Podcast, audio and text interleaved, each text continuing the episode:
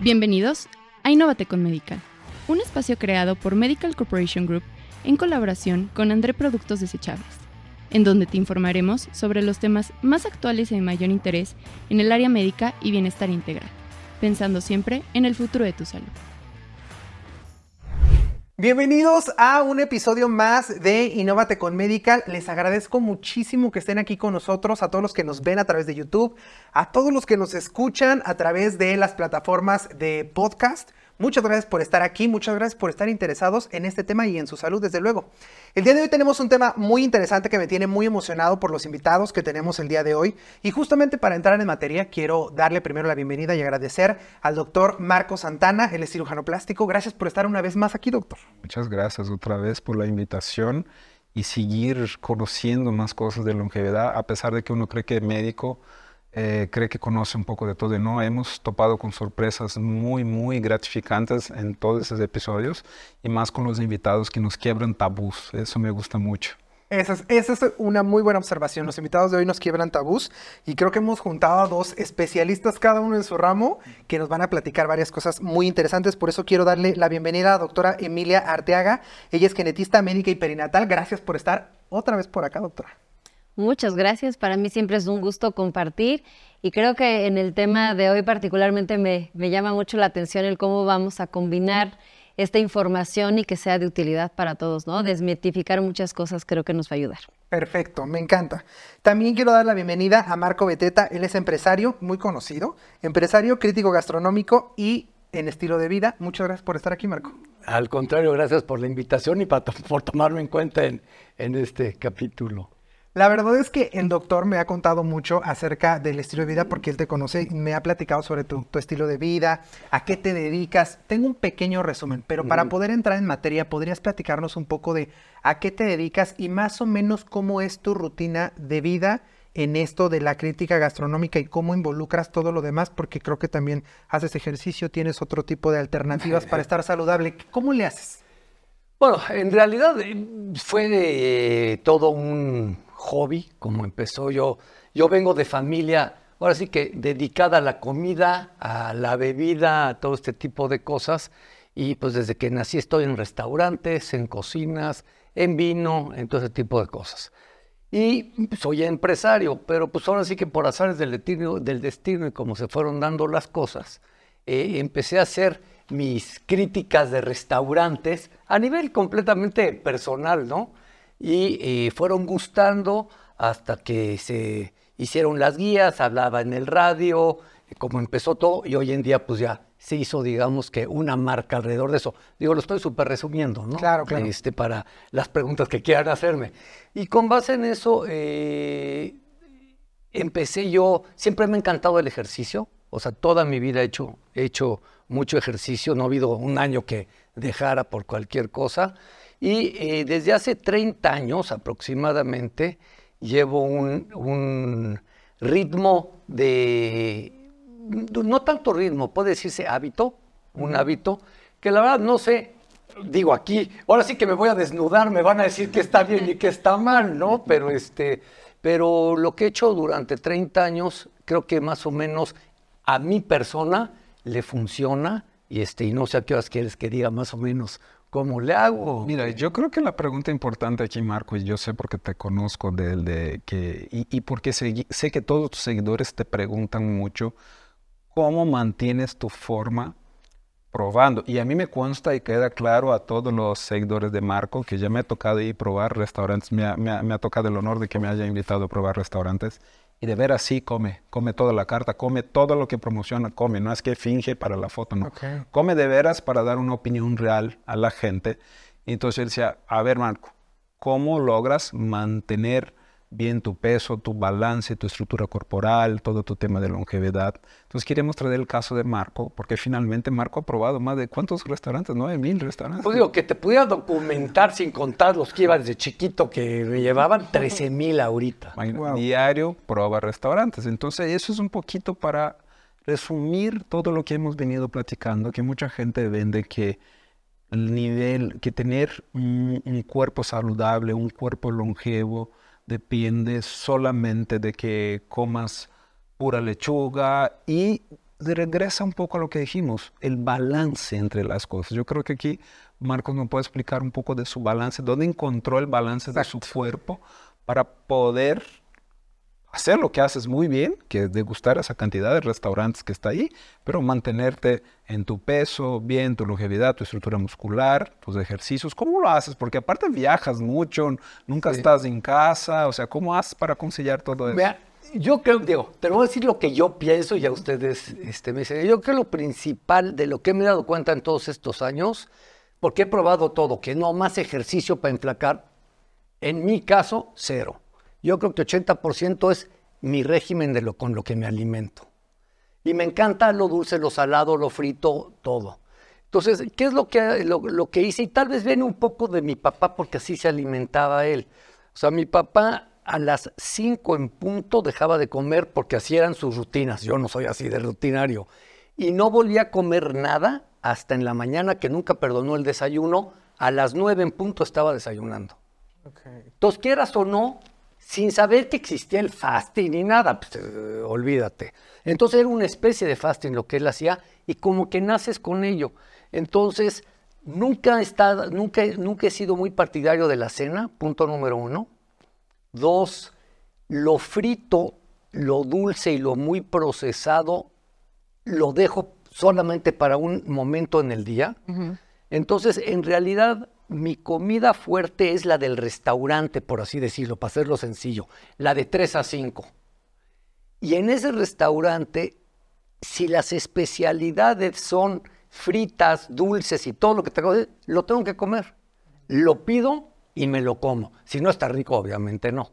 Pero si está rico, este, digo, le, le consta al doctor Santana, ¿no? Entonces, me lo como. Pero, ¿qué pasa después de que acabo de comer? Absolutamente, y sobre todo hoy más que antes, ¿eh?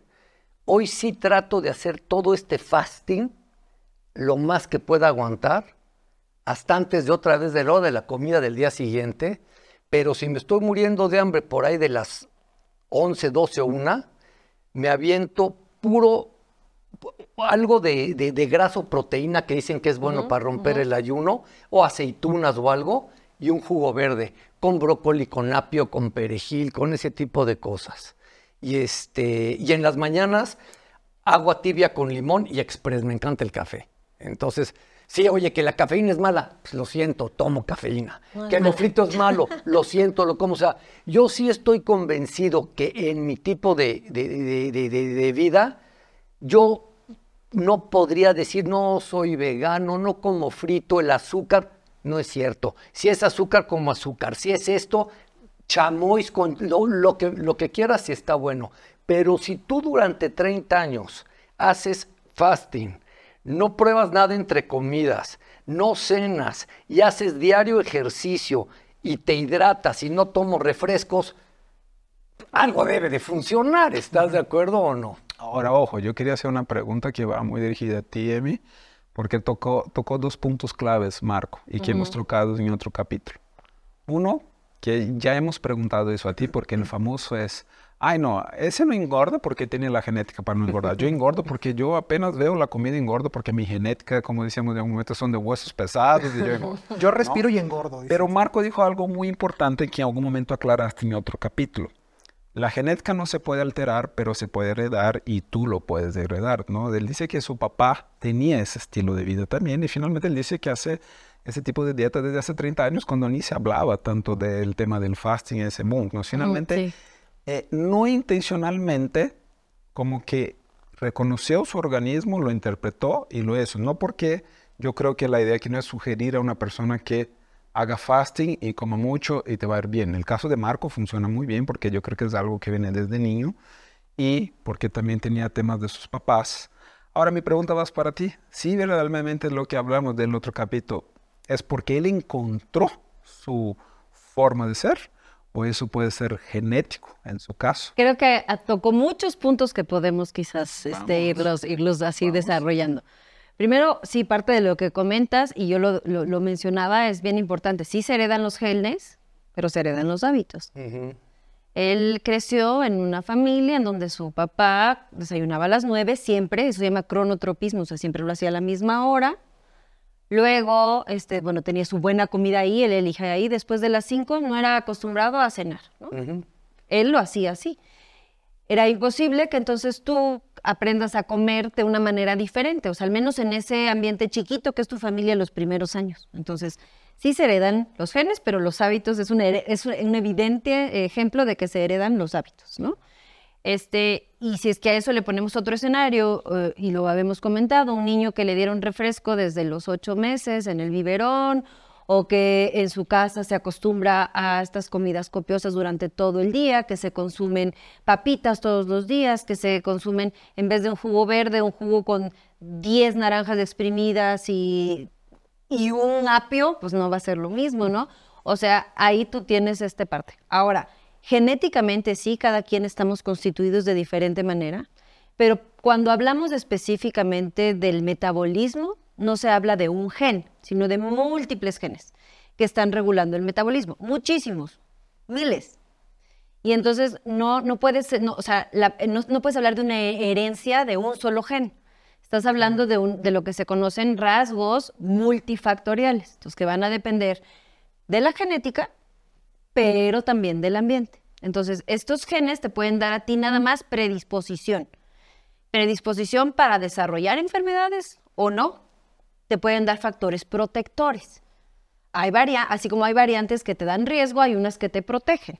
Entonces, habrá, por ejemplo, en general, eh, los mexicanos en general, lastimosamente hay predisposición, o sea, hay variantes de estos genes que dan predisposición a enfermedad metabólica. Pero esto también depende, no todos en México tienen la misma ascendencia. Entonces también ahí depende mucho de muchas cosas más. Entonces no hay un gen, son muchos.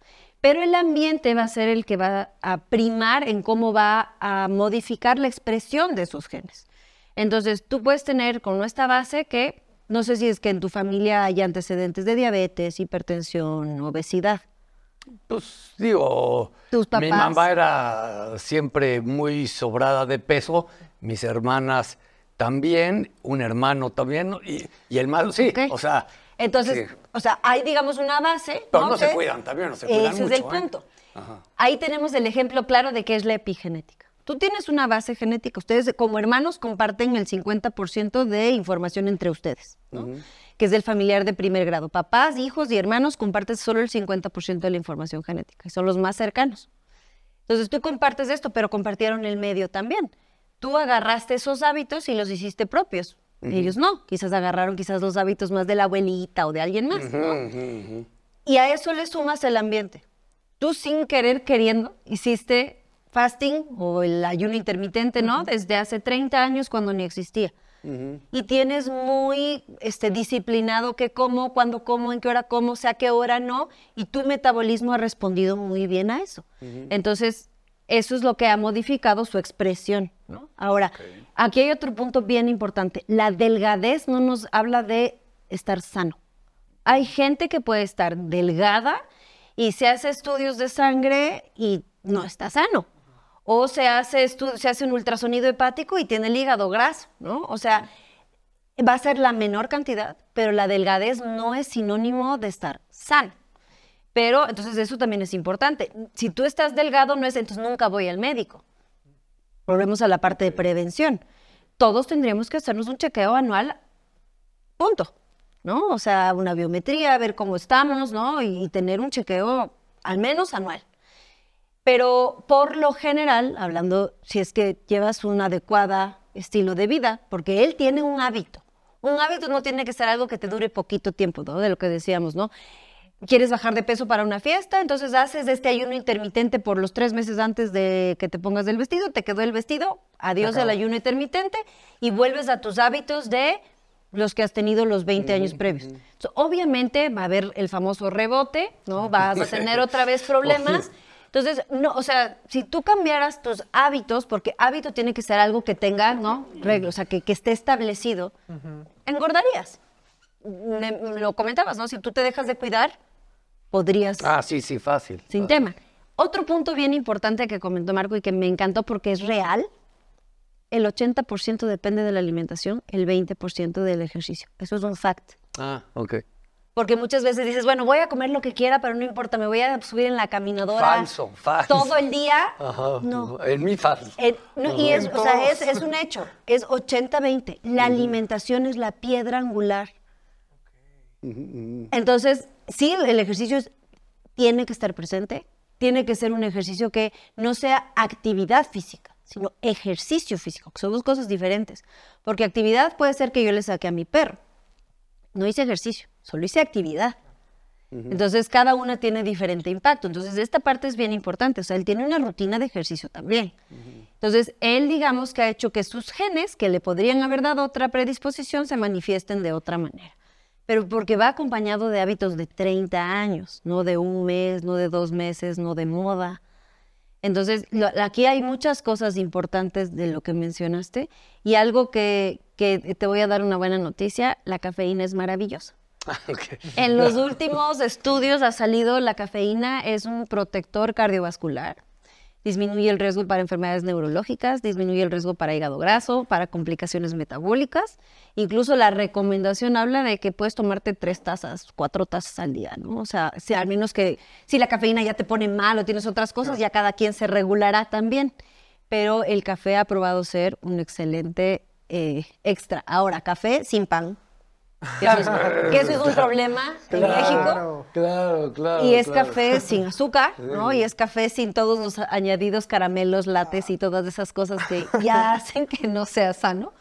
Pero el café, así, un café americano, un espresso, tiene beneficios, muchos beneficios en la salud. Oye, Marco, yo tengo una pregunta. En relación, bueno, varias, pero en relación al descanso, ¿qué tanto descansas? ¿Procuras dentro de tus hábitos tener Ah, unas horas de sueño? Sí, sí, sí. Trato ocho, pero nunca puedo. Ok. Casi siempre me aviento 12. No, no es cierto. ¿Qué No, sé? no, no, no, un promedio de siete y media sí. Ah, ok. Creo Siete y media sí, sí, para mí. Y lo que he acostumbrado en los últimos años, cuando me siento medio cansado, tengo una meditación buenísima de 15 minutos. Así esté en un coche o lo que sea, y no tienes idea cómo me, cómo me relaja. Pero también es un hábito que sea la mí. Yo no sé si el subconsciente lo va captando y a partir de mucho tiempo eso lo oye Y ya te, sabe. te relajas. Pero es que ese es otro punto. Él está hablando de hábitos, hábitos, hábitos. Y hablamos de lo mismo, o sea, lo adaptó los hábitos a su, a su estilo de vida, ¿no? Porque se puede ir en un vuelo, puede ir algo, pero esos 15 minutos lo tomo y lo hago de una tal manera que encuentro el eje para descansar ahí. Exacto. Creo que hay otros hábitos que nos estaba contando otra vez, porque también en uno de los capítulos hablamos del baño frío, que está muy de moda ahora, ¿no? Y he contado con Marco. Marco lleva más de 30 años también haciendo el baño frío, ¿no? Pero una de las cosas que hablamos eh, en el tema del capítulo del baño frío, que tuvimos con un cardiólogo muy importante aquí, muy interesante, es definir quién son los candidatos, quién no, si es para todo el mundo, si no es, qué preparación debes de tener para entrar en un baño frío.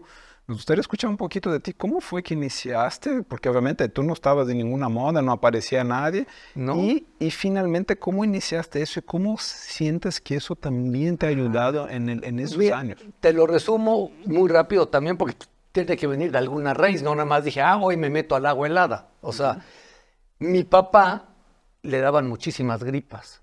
Y un doctor de los, sí, ya muerto, obviamente, y, eh, mi papá ya, no- ya en paz descanse, este, le dijo, lo que tienes que hacer es dejar de usar tanto el agua caliente y bañate con agua fría al final. Entonces, digamos que yo nací cuando mi papá ya se bañaba al final con el agua helada. Ok. Y desde ahí, a mí, que fue lo que me gustó, que tal vez es genética, que no es de mis hermanos, es desde que tenía uso de razón, decía yo, me encanta el agua fría y el jacuzzi y los contrastes. Entonces, me acuerdo que iba a Disneylandia con, desde chiquito y decían los, esos jacuzzi en los hoteles, decía, quiero ir a uno que tenga jacuzzi, porque me encantaba el jacuzzi y después me, este, me- me veía el contraste.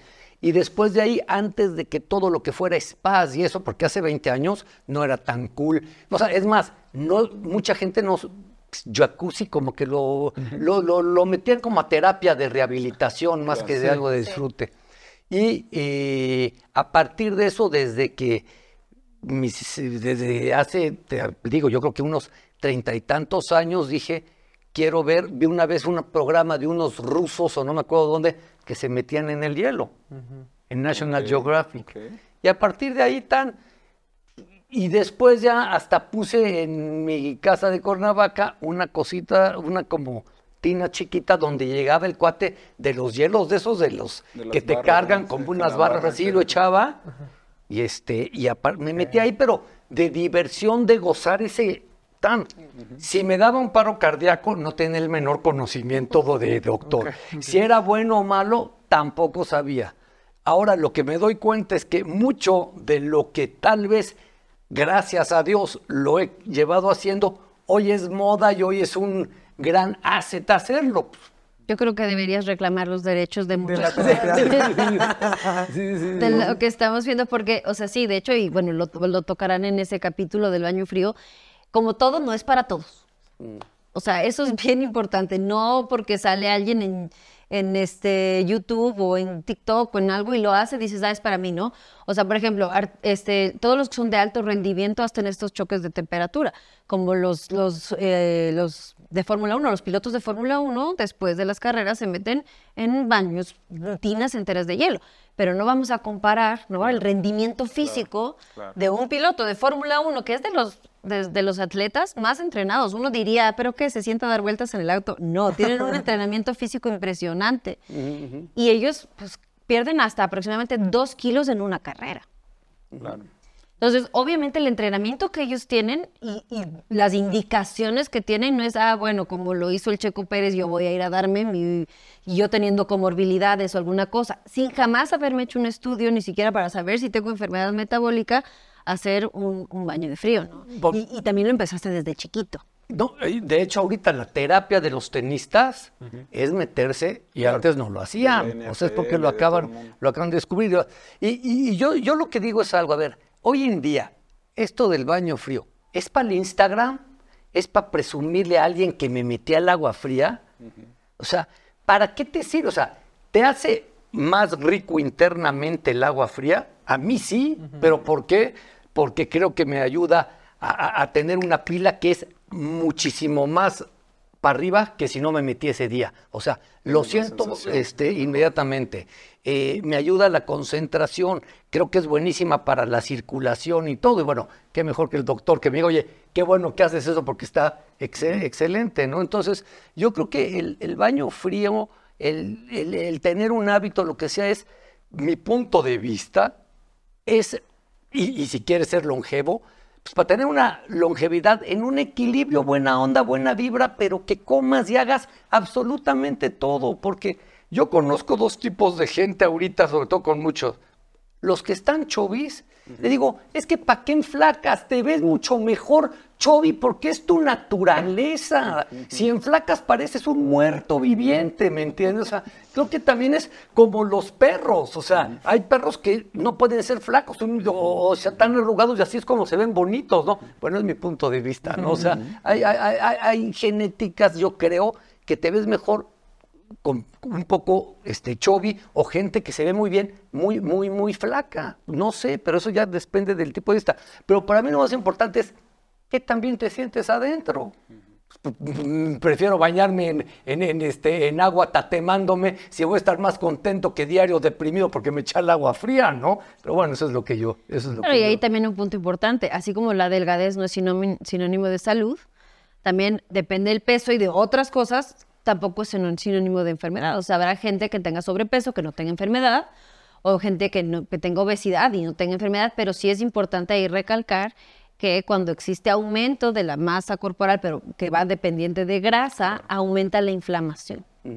Y entonces la enfermedad metabólica, que aparte va a nacer de, es- En algún de este problema metabólico, va a nacer. O sea, sí puede haber alguien que tenga obesidad y diga, yo estoy sano y no tengo y hago ejercicio y estoy sano y no quiero que me vean por la forma de mi cuerpo. Completamente de acuerdo. Válido, claro. Eso está bien, es un hecho, estoy completamente de acuerdo. Pero decir, todas las personas que tienen obesidad están sanas, que no importa, no hagan nada al respecto, no- eso es otro lado, ¿no? Entonces, yo creo que en todo en la vida tiene que ser un balance. Entonces, ni delgadez es estoy sano, ni eh, obesidad ni sobrepeso es a fuerza estoy enfermo y voy a padecer de algo. Entonces, vuelvo a lo mismo, tanto el delgado como el que tiene sobrepeso, como el que tiene obesidad, tiene que hacerse chequeos de su salud metabólica. Ah, ya tengo prediabetes, ¿qué tengo que hacer? No quiero ir hacia la diabetes. Ya estoy teniendo un problema en mis rodillas. O sea, entonces no estoy bien, ¿no? O sea, tengo sobrepeso, pero no puedo caminar, me comencé con dolor en la espalda. Entonces no vas a decir, no, yo soy feliz así. Entonces, como que hay que recordar la parte de salud dentro de todo esto. ¿Y qué es salud? Porque salud tampoco es, bajé 10 kilos y ahí estoy sano. No, bajaste esos 10 kilos, ¿cómo? ¿No? ¿Hiciste ejercicio? No, lo, comentaba este, en el área de nutriología, pierdes masa muscular, ¿no? Y esa masa muscular, te pesas y vas a pesar menos. Pero esa masa muscular habla de tu salud. Mientras menor masa muscular, menos salud.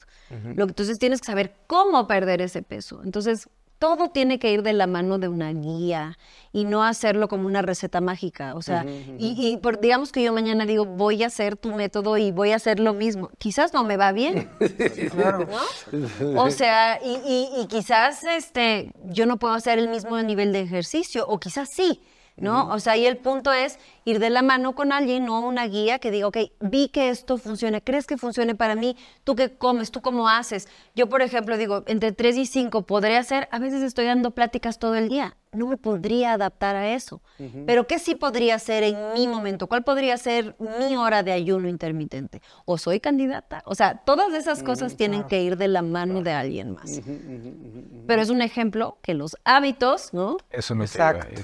Yo creo que hay que sacar unas conclusiones de ese capítulo que a mí me queda claro que, como dice el autor, los aptos, ¿no? a pesar del tema de longevidad, es lo que te puede forjar, conocer bien tu cuerpo y hacer que funcione igual, ¿no? Yo creo que eso es para todo, no solo para alimentación. Decía que incluso desde los niños, cuando lo pones a dormir a la misma hora, a la misma hora, sabe que es su hora de dormir y eso es su apto desde adulto, ¿no? Entonces yo llevo como, así como de ese capítulo de conclusión, tomando en cuenta el caso de Marco, ¿no? Que finalmente es un caso donde no es que está en una dieta, va en el mismo gimnasio, no sé qué, tiene aptos muy importantes y muy continuos desde larga data, ¿no? Desde más de 30 años, que yo creo que es lo que le funciona bien.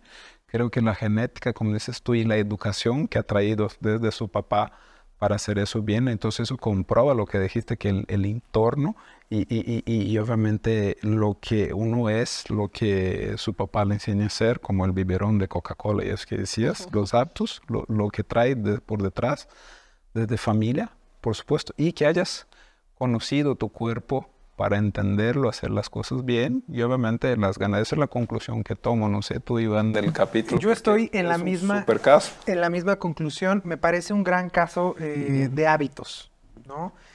Otra vez, tal vez suene yo muy repetitivo, pero es lo que más me ha resonado incluso en otros episodios de la temporada que deben ser hábitos que podamos llevar a lo largo del tiempo, es decir, un verdadero hábito y no solamente algo por tendencia, algo por moda, algo que no sé si me va a hacer bien, hacerlo acompañado de alguien, porque si bien tú lo hiciste de manera experimental y, salió bien, pues si tenemos la alternativa de buscar a alguien que me asesore, incluso alguien que ya lo hace, ¿sabes? Como acércame a YouTube ya lo haces, cómo lo haces, cómo puedo empezar, ¿no? Eh, para hacerlo de manera progresiva, este, me parece un gran, gran ejemplo de que los hábitos pueden ayudarte y que se puede tener una vida saludable que se adecue a tu estilo de vida, que es uno de los grandes pretextos que ponemos para tener una vida saludable. No puedo porque no tengo el tiempo, que es real. La, ahorita el, mundo está loco de trabajo, la pasamos trabajando todo el tiempo y tenemos horarios pues muy, muy este, diversos y personas que trabajan pues de noche y no. Entonces ponemos mucho esta idea de no puedo porque no tengo el tiempo. Yo quisiera, pero no tengo el tiempo pero sí se puede adecuar a los, a los hábitos. Pues mira, yo la verdad sí creo lo más importante. Requiere esfuerzo y tienes que querer. Y trato con mucha gente muy cercana que dice, no puedo dejar, no quieres, que es distinto. y la otra, todo mundo podríamos, ¿no? ¿Y qué es lo que te digo ya con conocimiento de causa y luego hasta en viajes? O sea, ¿Qué es el chiste después de todo lo que me he llevado de extremos y todo? El chiste es que hagas todo lo que quieras hacer, pero de tal manera que si tú tienes las rutinas y los hábitos así, las puedes romper un tiempito, una semana, y no pasó absolutamente nada, porque yo creo que la memoria que ya traes, otra vez vuelves al camino y ya vas perfecto en tu mismo, en tu mismo barco, ¿no? O sea, y tienes que poner de tu parte. O sea, si ya sabes que vas a ir a un viaje donde vas a comer como puerco, tratar de poner de tu parte y si te puedes ahorrar a las 12 del día dos hot dogs, pues haz ayuno, come un jugo verde sin fruta y te vas a la cena a reventarte lo que ya tienes este programado, ¿no? Y, oye, pues no voy a poder hacer ejercicio. Bueno, mi rutina, tengo una rutina que dura 10 minutos, la hago en la cama si quieres. O sea, con abdominales, con una liga que me llevo, punto, unas lagartijas y unos planks. Me lleva 12 minutos, pero no ha habido un solo día en la historia que yo recuerde que lo haya dejado de hacer, así sean Ok. 10 minutos, o en pandemia 5. ¿Sí me entiendes? Sí. Entonces, yo lo he comprobado, me metí antes al gimnasio y en el karate y no sé qué tanto. Tú haz di- 15 minutos diario, una rutina de ejercicio al lado de tu cama y estás mejor que tu cuate que va al gimnasio tres veces a la semana como loco y dice que no puede y toma refresco diario. Qué, qué importante, creo que yo también y concluyo esto, es este, la parte de los hábitos, ¿no? Eso De generar hábitos reales, no los hábitos estos momentáneos, porque no son hábitos. Y romperlos. Y el ¿eh? otro punto, no hay receta mágica, ¿no? Que es punto. Y requiere esfuerzo y querer. Porque, y lo hablo incluso ahorita que dijo, no es que no puedes, no quieres, me llegó así como una, una bala. Porque sí es cierto, o sea, al final sí sabes lo que tienes que hacer. Claro. Sabes, todos sabemos, pero cuesta, cuesta. Entonces, esto de que no, hay- no, es, una, un- no es aquí a darnos una guía de cómo hacerlo fácil. Es, es de, de se puede hacer si te pones la mente en eso, si tienes esfuerzo y si adquieres hábitos, ¿no? Entonces, creo que a mí, a mí me, me gusta mucho este lado. Creo de verdad que tienes que patentar ahí una que otra cosa, reclamar derechos de autor de algunas cosas, pero realmente eh, creo que sí tenemos que considerar esta parte del ambiente como un modificador central de tu genética. Entonces, si no cambias el ambiente, la genética al final se queda sin como handicap, ¿no? O sea, no puede terminar de hacer el trabajo. Sin duda. Perfecto. Ya me ganó la pregunta que iba a hacer, que la pregunta que todo el mundo, que empezamos, ¿no? El capítulo que es, no, esa persona tiene la genética buena para no engordar. Yo le iba a hacer la pregunta para la doctora. ¿Hábito o genética? Pero ya dijiste hábito. Eso Hábito. es la genética. Entonces, bueno, para que todos escuchen cuando digan que el de al lado, no, ese no engorda porque tiene buena genética. Yo sí, pues yo creo que quedó muy claro aquí un ejemplo a quien vive en persona, la doctora explicando también muy profundamente, ¿no? Genéticamente, porque sí, los aptos sí tienen mucho más que ver con el tema de longevidad que la propia genética. ¿no? Sin duda. Sí, sin duda. Yo para ir cerrando el, el episodio me gustaría, eh, Marcos, si nos puedes platicar un poco acerca de esta guía que nos trajiste. ¿Dónde la podemos encontrar? ¿De qué trata? ¿De qué va? Para que la gente se Ah, acerque. Bueno, saco dos, días, dos guías principalmente en el año. Una es de- la de los 100 mejores restaurantes de la Ciudad de México. Ok. Y la otra es esta que les traje de regalo, que acaba de salir, que es la segunda que saco. Esta es de los mejores restaurantes en todo México. O sea, digamos, desde Ensenada hasta Yucatán. Entonces, viene una curaduría selecta de todo el equipo MB, que ya somos este, muchas personas ahí, donde viene la selección de lo mejor para que vayas a la segura, para que comas en cualquier lugar de México, que son los tantos destinos que tenemos ahí, creo que vienen como 60 destinos, Ajá. donde tú, sea Cuernavaca, sea Morelia, eh, Ensenada, eh, Oaxaca, tú vayas a la segura y ya sepas qué tipo, que, o sea, que, en- que los restaurantes que salen ahí son los restaurantes a los que debes. Y ir. en todos estos has comido. No, no he comido yo en todos, yo creo el que en la gran sí. mayoría, pero Ah, el ok. equipo sí. El Ah, equipo ok, sí. ok. Ya tienes un equipo que va y también hace la Sí, degustación. pero digamos, aquí tenemos 600 restaurantes, yo creo, que- yo creo que he comido en 400 Ah, no, pues ya casi entonces. de los de aquí. ¿Y dónde la podemos encontrar? Eh, la- está en mi sitio, eh, marcobeteta.com, de venta en Sanborns, en Gandhi y en los restaurantes que salen de la Ciudad de México y en los del interior de la República. Lo que pasa es que se agotan rapidísimo, ahí regalan, les regalan como 100 en cada lugar. Pero esta nos la quedamos, ¿verdad? Ah, Ese es para ustedes. Ah, Y también está en la aplicación. Y en la aplicación, claro. Ah. Ah, ah, sí, acá Si te metes a marcobeteta.com, ahí la bajas este, gratuitamente. Está padrísimo la Está aplicación padrísimo. porque No, tenerla dices, en el teléfono. Sí, "Estoy- claro. Estoy en Oaxaca, quiero comer comida japonesa y lo pones ahí en el, en el- ¿Y el te sale? Y te sale no los restaurantes japoneses, sino los Al que debes de ir, al que debes de ir. Ok, no, me encanta. Sí, no, es una gran alternativa también tenerlo, Sí. tenerlo digital. La versión digital me parece una gran, gran alternativa. Muchísimas gracias por acompañarnos en este episodio y gracias por esta guía, gracias por el trabajo que estás haciendo y por este ejemplo que nos das de buenos hábitos donde podemos con- complementar muy bien nuestra, nuestro estilo de vida. Muchísimas gracias por acompañarnos. Por favor, ustedes ¿Dónde por podemos invitarme. seguirte? Nos dijiste que tu, tu sitio es marcobeteta.com. marcobeteta.com, Ok. el sitio, Instagram, Marco Beteta, Facebook, Marco Beteta. No hay mucho, no hay mucha ciencia, Marco Beteta todo. Marco Beteta en todas las redes sociales y en el sitio, en el sitio web marcobeteta.com. Muchísimas gracias, Marco. Doctora, muchísimas gracias por estar con nosotros y hablar una vez más de cómo se involucra la genética, los buenos hábitos para modificar el ambiente en el que se expresa nuestra genética. Ya ve cómo lo explico, No, maravilloso, ya, perfecto. 10. Muchas gracias, doctora. ¿En dónde la podemos encontrar para solicitar una cita, para, para aclarar alguna duda? Claro, yo en redes estoy como doctora DRA.emi Arteaga en Instagram y doctora Emilia Arteaga en Facebook. ¿En qué hospital das consulta? Yo tengo mi consultorio en Ginemedic en la Roma.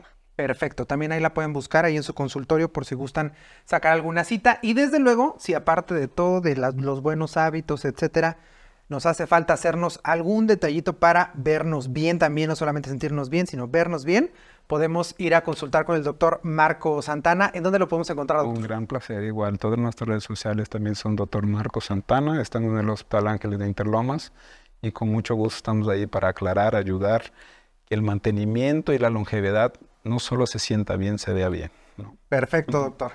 En el caso de nosotros, ya saben que nos pueden seguir en nuestras redes sociales. Estamos en Instagram, Facebook y TikTok. Estamos como Medical Group Oficial, en el caso de MSG. Y en el caso de André nos encuentran como André Productos, igual en las mismas tres redes sociales, con información sobre eh, buenos hábitos, eh, salud integral, bienestar integral, etcétera. Algunos hacks para que podamos tener una vida más saludable. Ahí los estamos eh, esperando con toda esta información. Este episodio lo pueden ver en YouTube y lo pueden ver también en cualquiera de las plataformas de podcast. Muchísimas gracias una vez más. Gracias Muchas por este episodio. Gracias a todos los que estuvieron con nosotros hasta este momento. Recuerden, como siempre les digo, un podcast o un video nunca sustituirán la cita con su médico. Soy Iván Norberto, nos vemos en el siguiente episodio. Si te ha gustado este podcast y quieres más información, síguenos en nuestras redes sociales, arroba Medical Group Oficial, y en nuestro canal de YouTube, arroba Medical Corporation Group.